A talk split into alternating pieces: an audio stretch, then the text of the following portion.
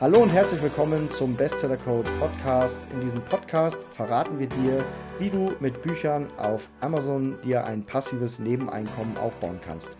Und mit mir zusammen in der Leitung ist der Anton. Servus Anton, hast du schon alle Weihnachtsgeschenke gekauft? Ja, Lars, hi. Und tatsächlich ja. Ja, ich bin normalerweise jemand, der das bis kurz vor knapp macht, aber dieses Jahr war ich vorbildlich und habe im Vorfeld schon alles besorgt. Also da bin ich selber stolz auf mich. Wie Ja, sehr dir? gut. Ähm, ich werde nachher nochmal losfahren müssen, ein paar Getränke und auch noch äh, zwei kleine Sachen für den Levin kaufen. Oder vielleicht auch eine Sache, je nachdem. Aber ja, so im Großen und Ganzen habe ich aber alles zusammen.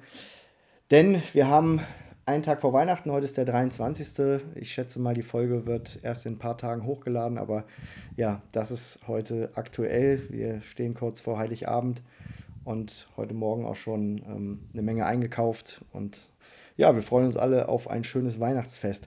Und heute haben wir auch eine sehr, sehr spannende Folge, Anton, denn wir wollen uns heute mal über unsere Tops und Flops im Jahr 2023 unterhalten.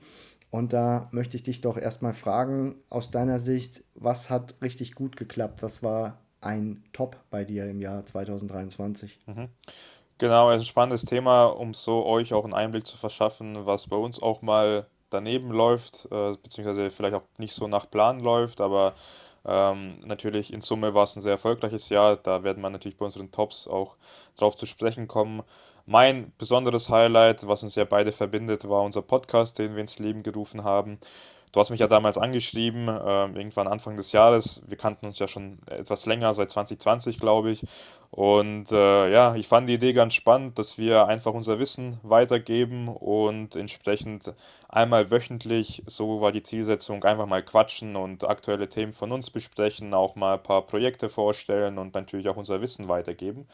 Und ich fand es als Abwechslung sehr cool, weil man steckt einfach in dem Daily Business mit KDP drin, man macht seine Nischenanalyse, man überlegt sich eine Positionierung, man sucht sich Autoren, überlegt sich ein Coverdesign und, und, und. Und dann fand ich es einfach spannend, auch mal abends sich hinzusetzen, hinzuhocken und eine Stunde einfach mal oder auch ein bisschen kürzer, halbe Stunde einfach mal zu quatschen. So Mhm.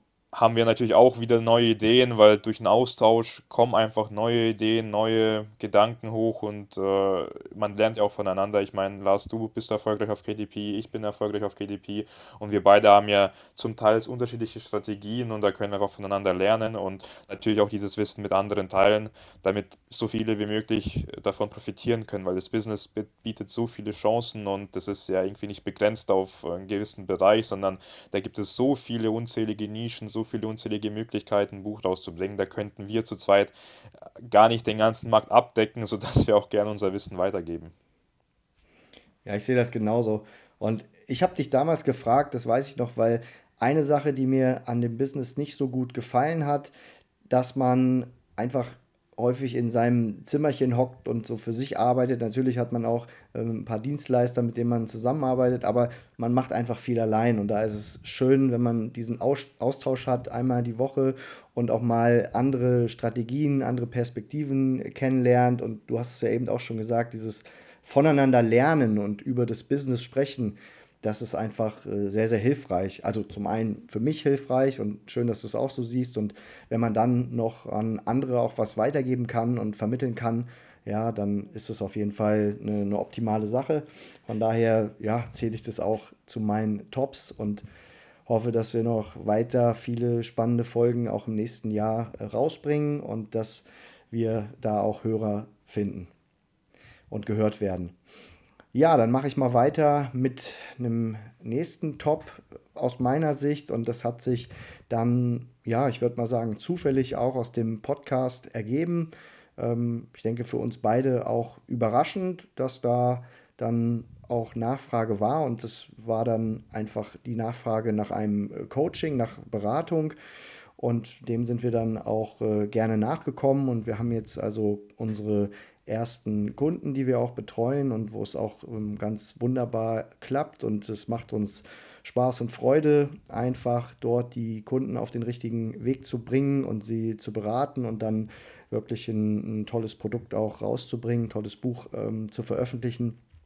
Und ich sagte ja, dass es äh, ein bisschen überraschend für uns war, weil wir da im Prinzip gar keine Werbung für gemacht haben. Wir haben auch keine Homepage oder irgendwas. Und ja, jetzt stehen wir sogar da, dass wir, ja, ich denke mal, für einige Wochen gar keinen mehr aufnehmen können ins Programm, also gar keinen mehr betreuen können. Und das ist schon ähm, für uns eine schöne Sache, dass das einfach Anklang findet und dass auch dadurch unsere Arbeit, die wir natürlich auch mit dem Podcast haben, dann ein Stück weit auch belohnt wird und wir einfach ähm, ja, Kunden helfen können und sie äh, auf dem Weg begleiten können, erfolgreich auf Amazon zu werden. Ja.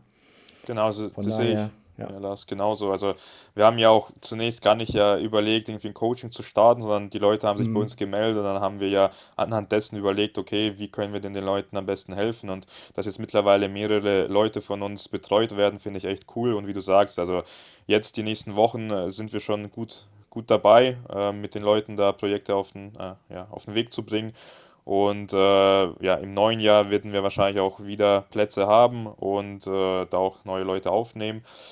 Und das war für mich auch, also eine coole Sache, vor allem, weil man auch hier nochmal speziell Leuten helfen kann und wirklich von äh, Anfang bis Ende ein Buch begleitet und so den Leuten das ganze Wissen vermittelt. Das ist natürlich nochmal äh, um einiges äh, hilfreicher als natürlich der Podcast, weil wir hier natürlich zu zweit unsere volle Expertise und Erfahrung punktuell an jedem Punkt äh, weitergeben können und auch äh, entsprechend den Leuten dann die Buchprojekte auch äh, ja, sehr, gut, äh, ja, sehr gut gestalten lassen, entsprechend auch sehr gute Projekte veröffentlicht werden dann später. Ganz genau, ja, richtig. Dann kommen wir mal zum Flop oder zu einem deiner Flops in diesem Jahr. Ja. Muss auch sein. Ja, genau. Ich habe ja gesagt, also klar, äh, will man, dass immer alles nach Plan läuft, aber dann gibt es auch mal einige Dinge, die unerwartet äh, passieren. Bei mir war es tatsächlich so, äh, mit diesem KI-Hype der hat ja schon Anfang des Jahres angefangen. Da kamen die ersten Schlagzeilen mit ChatGPT. Äh, irgendwie wird jetzt äh, jeder überflüssig. Äh, ChatGPT übernimmt die ganze, die ganze Welt so gefühlt und keiner braucht mehr zu arbeiten. Und ich habe am Anfang das mhm. Ganze etwas unterschätzt. Also ich habe natürlich äh, meine Bücher, die sehr gut liefen zu dem Moment und auch meinen Experten gehabt und dachte mir, okay, da wird ChatGPT auf jeden Fall nicht rankommen. Aber musste dann doch trotzdem feststellen, dass auch äh, einige Konkurrenzbücher kamen, die mehr oder weniger mit KI erstellt wurden. Also auch in anderen äh, Nischen, die ich mal beobachtet hatte. Und es war für mich einfach mal so ein Punkt zu sagen, okay, die anderen bringen so Bücher raus, probier's auch mal selber. Und ich habe tatsächlich einfach mal aus äh, Spaß, beziehungsweise zum Rum probieren, ein komplettes Buch mit KI schreiben lassen. Also klar, ich habe jetzt nicht KI gesagt, schreib mir ein Buch, sondern eine Gliederung überlegt äh, und dann zu jedem Gliederungspunkt mit KI sozusagen einen Text geschrieben und da auch gar nicht viel verändert, sondern ich wollte einfach gucken, okay, wie kommt es denn an, wenn man einfach ein Buch von vorn bis hinten äh, einfach mit KI schreibt und das Ganze veröffentlicht. Äh, natürlich habe ich da Arbeit investiert, einige Tage auch, in, auch an Nächte, Abende, die ich da dran saß und mit KI versucht habe, einen coolen Text zu entwickeln. Und das Buch lief auch am Anfang ganz gut, also so lange eben bis schlechte Rezensionen reinkamen. Und zwar ja, ist natürlich so, dass ein KI-Buch vermutlich, äh, oder habe ich auch gemerkt, nicht auf dem gleichen Niveau ist wie ein Expertenbuch. Ich dachte aber trotzdem natürlich, der Preis war niedriger, dass es dann akzeptiert wird, aber dann kam nach zwei, drei Monaten auf jeden Fall schlechte Rezension und das Buch lief dann nicht mehr. Also das heißt nicht, dass ich da mit dem Buch nicht auch einiges verdient habe, also mehrere hundert Euro, ich glaube sogar zwischen 1000 und 2000 Euro. Aber das zeigt mir einfach, die Qualität und auch die Akzeptanz vom Markt für ein komplett erstelltes KI-Buch ist äh, nicht unbedingt da. Und deshalb auch mein Learning, was ich dann daraus gezogen habe, man kann KI unterstützend verwenden, um Bücher zu schreiben, ist ja auch nichts Verwerfliches. Ich meine, die Möglichkeit, die KI bietet, an Research, an Daten zu gelangen und auch an neue Ideen, ist immens. Aber ein komplettes Buch damit zu schreiben, ist jetzt nicht wirklich das, was Mehrwert liefert und auch auf Amazon gut ankommt. Und seitdem mache ich immer noch, äh, klar, unterstützen mit KI einige Sachen, aber keine kompletten Bücher, vor allem weil ich auch immer noch der Meinung bin, ein Buch muss gut sein, qualitativ hochwertig sein, damit es auch langfristig zwei, drei, vier, fünf Jahre funktioniert. Und da suche ich mir immer einen Experten, beziehungsweise habe ja meine Experten, mit denen ich auch in Nischen schon sehr viele Bücher rausbringe und da mache ich einfach weiter. Mhm. Sehr gut. Ja, Lars, wie ist es denn bei dir? Also wahrscheinlich hast du auch mal einen Flop dieses Jahr. Ja, mein Flop des Jahres war auch ein Buchprojekt. Und zwar ähm, die Idee zu diesem Projekt entstand im Urlaub. Ich habe dann nämlich einen äh, Typen kennengelernt, der war auch mit seiner Familie im Urlaub und wir haben dann des Öfteren uns abends an der Bar getroffen, das ein oder andere Bier zusammen getrunken. Und irgendwann hat er angefangen, so verrückte Schätzfragen zu stellen, so nach dem Motto, wie viel Zeit verbringt der Mensch im Leben auf dem Klo? Ja, kannst du ja auch gleich mal drüber nachdenken und deine Antwort dazu bringen. Und wir haben dann auch unterschiedliche Strategien entwickelt, wie wir da vorgegangen sind und wie wir dann die Hochrechnung gemacht haben. Und da waren noch viel, weitaus abgefahrene äh, Fragen, äh, die uns da eingefallen sind. Und ja, wir haben da einfach so ein bisschen philosophiert und ähm, manchmal werden ja auch solche Schätzfragen auch bei Einstellungstests äh, gestellt.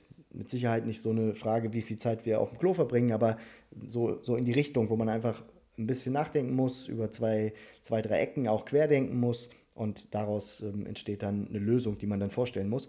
Und das war der Aufhänger und ich lag dann einen Tag später oder ja in dem Urlaub noch am Strand und habe dann ähm, drüber nachgedacht und fand diese Idee ganz witzig und habe dann angefangen, äh, mir einen Blog zu nehmen und mir verrückte Fragen auch aufzuschreiben. So, und zu Hause ist dann dieses Buchprojekt entstanden. Ich habe da jetzt nicht wahnsinnig viel Zeit investiert. Es war dann in, in, in zwei, drei Wochen erledigt und habe mir dann noch zu den Fragen einen Illustrator gesucht und der hat dann einige Illustrationen für mich angefertigt. Und dann ja, wurde das Buch fertiggestellt. Ich habe es auf die Plattform geladen und auf dem Cover war dann jemand, der auf dem Klo saß. Und das war so irgendwie der, diese Hauptfrage, fand ich, oder die mit so die interessanteste Frage vielleicht auch. Und das war eine Cartoon-Figur, die, wie gesagt, da auf dem Klo saß. Und es hat auch alles wunderbar geklappt. Das Buch wurde ähm, ja, hochgeladen auf Amazon und wurde freigeschaltet. Und ein paar Tage später wollte ich dann ähm, Werbung schalten für dieses Buch. Und dann habe ich aber die Nachricht von Amazon bekommen, dass das nicht geht, weil das Cover ist zu anstößig, weil da jemand auf dem Klo sitzt. Und da habe ich mir halt gedacht, so, ey, das ist eine Cartoon-Figur, das ist ein Spaßbuch, das ist ein Witzbuch. Ähm, äh, also ich konnte es nicht, nicht glauben und dachte mir an der Stelle, wie prüde ist eigentlich Amazon, und ja, das war natürlich für mich erstmal blöd, weil so ein Buch, gerade in dieser Nische, Spaßbücher, Geschenkebücher, da muss man natürlich auch am Anfang ein bisschen äh, Werbung ähm, schalten, damit sich das Buch äh, verkauft, damit es überhaupt erstmal vom Ranking her ein bisschen nach oben kommt. Ja, und das hat dann nicht geklappt. Ich hatte dann auch irgendwie keine Lust, ein anderes Cover zu machen ähm, und habe dann einfach mal abgewartet, was passiert. Ja, und wie es der Zufall dann will. Das Buch wurde dann aber trotzdem ähm, das ein oder andere Mal verkauft. Mit Sicherheit nicht so häufig, wie ich mir das vorgestellt habe, aber ähm, ich bin jetzt da auch im grünen Bereich. Also alles soweit erstmal in Ordnung. Also von daher äh, würde ich mal sagen, war es ein, ein, kleiner Flop, aber irgendwie eine ganz witzige Geschichte da am Rande mit dieser Cartoon-Figur. Ja, da sollte man also immer aufpassen, äh, was man da aufs Cover setzt. Habe ich was gelernt. Lass du deine Frage, wie viele Stunden Zeit ich auf dem Klo verbringe Ah, genau, ja. ähm, im Leben oder Tage. Also ich denke so am Tag sind es wahrscheinlich 10, 15 Minuten. Und wenn ich das dann jeden Tag rechne im Jahr, dann sind das 3650 Minuten circa oder 60 Minuten im Jahr. Das sind wie viele Stunden durch 60? Das sind 600 Stunden? Nee, doch, Mhm. nee, 60 äh, Stunden, 60 Stunden. Ähm, wenn ich das hochrechne auf mein Leben, was ich anpeile zu leben, 100 Jahre, dann sind das ähm, 606, 6000 Stunden, kann es sein, jetzt schnell im Kopf mal überschlagen. Mhm. Ja. Kommt es etwa hin? Ich habe die Antwort jetzt nicht im Kopf. Ich, durch, durch 24 ähm, müsste man noch teilen. ich habe mich jetzt schon lange nicht mehr damit beschäftigt, aber. Also einiges würde ich jetzt mal Ja, einiges. Ich glaube auch die, die Anfangszeit, die du angenommen hast, es waren 15 Minuten, hattest du ja gesagt. Ich glaube, das ist ja. sogar relativ wenig. Ich glaube, es ist ähm, ein bisschen mehr am Tag. Ja. Aber ich, ich habe es jetzt auch nicht mehr im Kopf, was da rausgekommen ist. Ähm, also im spannend. Buch habe ich dann auch die Ergebnisse vorgestellt, aber wie gesagt, das ist jetzt schon ein bisschen zu lange her. Kann ich jetzt nichts mehr zu sagen. Ja, also ich meine, wenn man sich über solche Gedanken ja mal äh, irgendwie, äh, ja, also das Gedanken zu solchem Thema macht, dann wird es echt irgendwann erstaunlich, wie viel Zeit man irgendwo verliert, beziehungsweise ja. einfach so äh, sinnlos, das heißt sinnlos, aber in dem Fall halt äh, für eine wichtige Sache, aber wenn man es mal aufsummiert, wie viel Zeit da mhm. im Endeffekt drauf geht, das ist echt spannend. Ja, auf jeden Fall. Ja, ja und zum, zu deinem Cover, ähm, ich finde es ich find's ehrlich gesagt spannend, weil ich hätte jetzt nicht gesagt, gedacht, dass da irgendwie ein Mann auf dem Klo so ein, so ein irgendwie Grund ist, äh, das Buch irgendwie einzuordnen als äh, etwas, was nicht akzeptiert wird auf dem Markt, weil ich meine, Amazon denkt ja dann diesbezüglich, mhm. dass das Cover irgendwie anstößig wirkt, aber war da irgendwie ein nackter Mann? Also war da wirklich ein Mannzeug? Ja, war eher nee, so die Hose war so halt runtergezogen. Aber, aber es war Cartoon, also es war eine Illustration. Also Cartoon, okay, es, es, war kein genau, äh, genau. wirklicher Mann. Also das ganze Buch war ja war so ein lustiges Spaßbuch und so war es, wurde es ja auch dann vermarktet und sowas aufgemacht.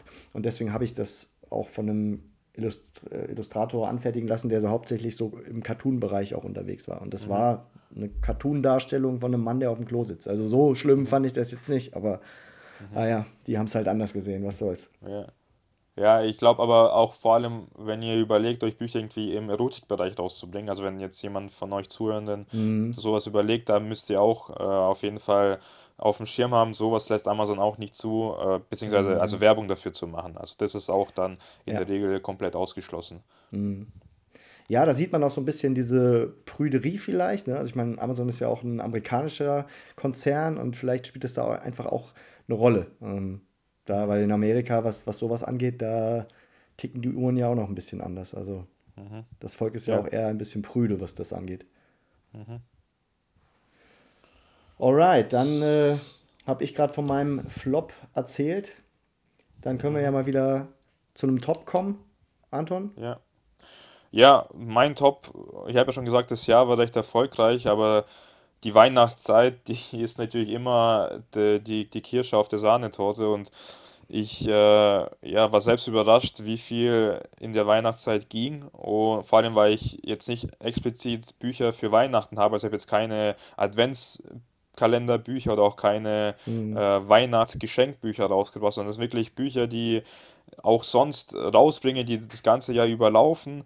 Und entsprechend war ich überrascht, wie viel es äh, ging. Und da war mein bester Tag der Dienstag. Und an diesem Tag, also dieser Dienstag, diese Woche, ähm, ich weiß gar nicht welches Datum, was ist der 15., der 14. oder 16., nee, 17., 18., irgendwie so.